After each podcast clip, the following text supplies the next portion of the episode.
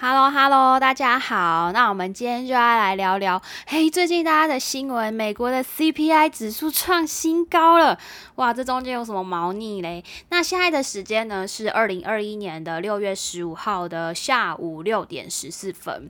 那我最近的新闻，我相信大家应该都有注意到，国际的情势就是美国五月的 CPI 指数创下了二零零八年八月以来最大的增幅。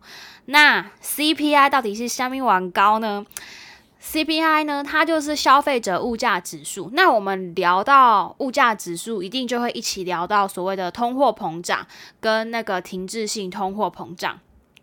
反正呢，每一个国家在制定他们的财政方针以前，他们通常最主要会以通膨、通货膨胀就是其中的一个很重要的指。指标作为参考，那通常呢，我们这些投资者会都会去注意到一个国家的通货膨胀啊，因为这样就可以让我们更全面的去判断一个国家的经济状况，然后让我们的资产做一个增值的一个基本的策略。这样，那什么是通货膨胀呢？就我刚刚讲，它的简称又叫做通膨，就是指一个地方的物价，它在一段时间内一直涨一涨。就像比如说，我们以前买一包王子面。是不是只要五块？那现在一包王子面要十块，那为什么会有这样的情况发发展呢？那我们就分为内在因素跟外在因素来探讨一下。那就内在因素来说，比如说一个地方的经济发展的又好棒棒哦，然后就业情况也好棒棒哦，像你我这种死老百姓的购买力就会上升，因为我们都有钱钱嘛。那这样的情况呢，我们就会一直买买买，那大家就一直买买买，然后就提高了这个地区的消费的整体需求，所以呢，它整个物价就会上涨。那我们讲完了内在因素，我们就来讲讲导致通膨的外在因因素。比如说，一个地方的货币贬值，那就是什么？你的钱变得比较不值钱了，或者是说，这个国家入口的货品价格持续的变贵。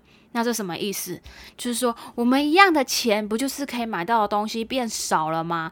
那这不就是被动的让我们这些死老百姓的购买力下降？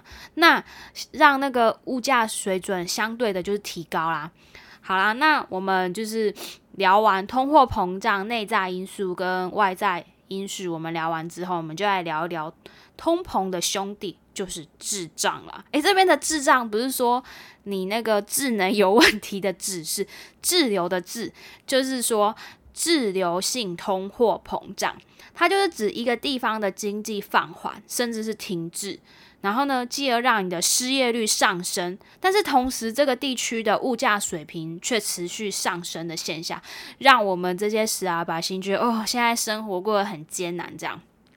好了，那我们现在继续讲通货膨胀。虽然呢，我们大部分的人呢都很讨厌通货膨胀，因为通膨就代表东西变贵啦，也就是说我们的生活成本上升了。那我们来聊一下，通货膨胀真的是坏事吗？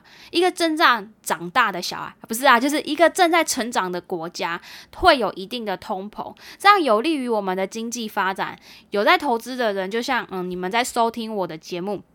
是不是为了避免让我们的钱因为通膨，然后我们的购就让我们的购买力下降，所以我们现在都会干嘛？我们会做投资嘛？也就是说，为了不让我们的钱贬值，那我们在赚更多收入的同时，我们是不是就想要买更好的东西？那也就是说，我们的消费欲望就会增加，然后就会让更多的资金跟钱投入市场。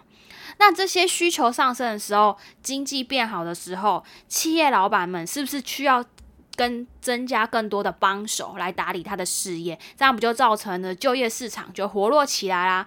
那我们使老百姓的消费力是不是又更会增加了？这个呢，就是一个乌托邦美好世界的良性循环的故事。所以呢，一定程度的通货膨胀，就是我们通往健康经济乌托邦世界一个重要的指标。好，那我们要怎么样来应用我们的通货膨胀的资讯呢？那就是我们今天的标题大大 CPI 大大消费者物价指数。那它的全文是 Consumer Price Index，也就是说它是美国消费者物价指数。那因为全世界我们都知道嘛，以美元为定锚，所以呢，CPI 就是全球各国用来衡量，就是我们刚刚在聊的通货膨胀的主要的指标。也就是说，记录了一段时间，我们这个地区的使老百姓消费的物品啊、服务啊价格的变动。比如说，我们日常的柴米油盐酱醋茶，一些日常用品的价格上升，这个时候 CPI 指数就会上升。那有在投资的，我们都会知道，诶，通货膨胀率也是。成为我们资产增值的一个基本的一个目标嘛？一般来说，每一年的通货膨胀率大概维持到二到四帕之间。意思就是说，我们每一个月啊，辛苦打工赚来的钱，每个月如果存入银行，如果没有这个投资，那你如果加薪的幅度呢，又很难追赶上这个所谓的通货膨胀的速度，那你就是眼睁睁看你辛苦赚来的钱变得贬值。那假设你的投资组合一年也只是在二到四趴之间，那也只能说你的资产就是做到一个保值的效果。那最近美国不是公布出来的数据吗？美国五月 CPI 年增五趴，创十三年以来最大的增幅。其实我觉得这个新闻是还蛮值得注意，但是呢，还是要再配合其他的经济指标，比如说我们前面讲到的故事有失业率啊、利率啊等等，这样会比较去全面了解这个国家经济目前的状况。比如说失业率下降、通货膨胀的时候，那就代表这个经济哎呦不错哦。那是不是我们的投资就可以比较那个激进一点？那相反的，失业率上升，然后通货膨胀也一起上升的话，那是不是就变成了停滞性通货膨胀那个滞胀？所以就代表这个。国家的经济状况悲悲很不 OK，所以我们在投资的这个时候呢，可能脚底就要先抹好油，好好的谨慎看待这个投资，避免我们没有搞清楚经济周期，让我们的钱钱呢遭受到损失。好，那就是大概去科普一下，科普一下，就是这个通货膨胀跟 CPI 跟那个通一些故事这样。那我们稍微科普一下，的，我们就回归到我们大家知道。呃，美元呢，一直还是我们世界的霸权。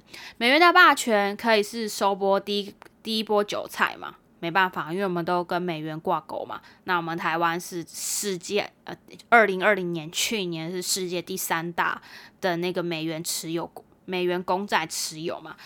那呢，第二波呢，美元我刚才美元第二波出口的物资跟国菜跟跟物资出口的货物跟物资。的国家就是割这些韭菜，第三波就是看这些国家傻币。所以呢，比如说我们又呃不，我们跟用了这些外汇去买了什么铁矿、石油，或者是我们送我们的学生去那边留学，就是低了割了第三次的韭菜。好了，那就是跟大家聊一下，因为。我们大家都跟美元挂钩啊，我们就是备受牵连，因为没办法，这就是地球村。那我想最近美元也差不多，我看已经二十六点多了。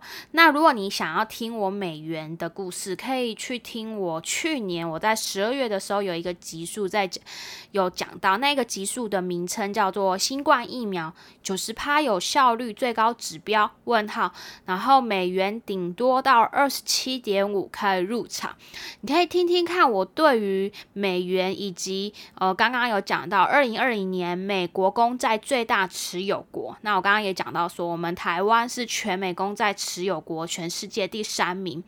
那我的看法呢，跟去年我讲的一样，我预估呃，美元三年内可能就是会回到二十八到二十九点五的区间，但是应该是不会超过二十九点五。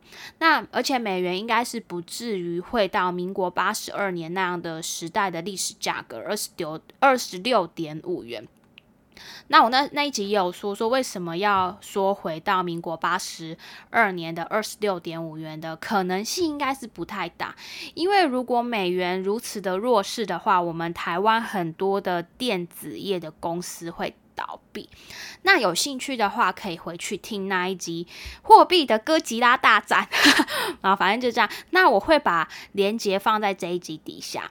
那我们就下次见啊！记得要到 Apple Podcast 跟 iTunes 给五星机写诗打我很需要。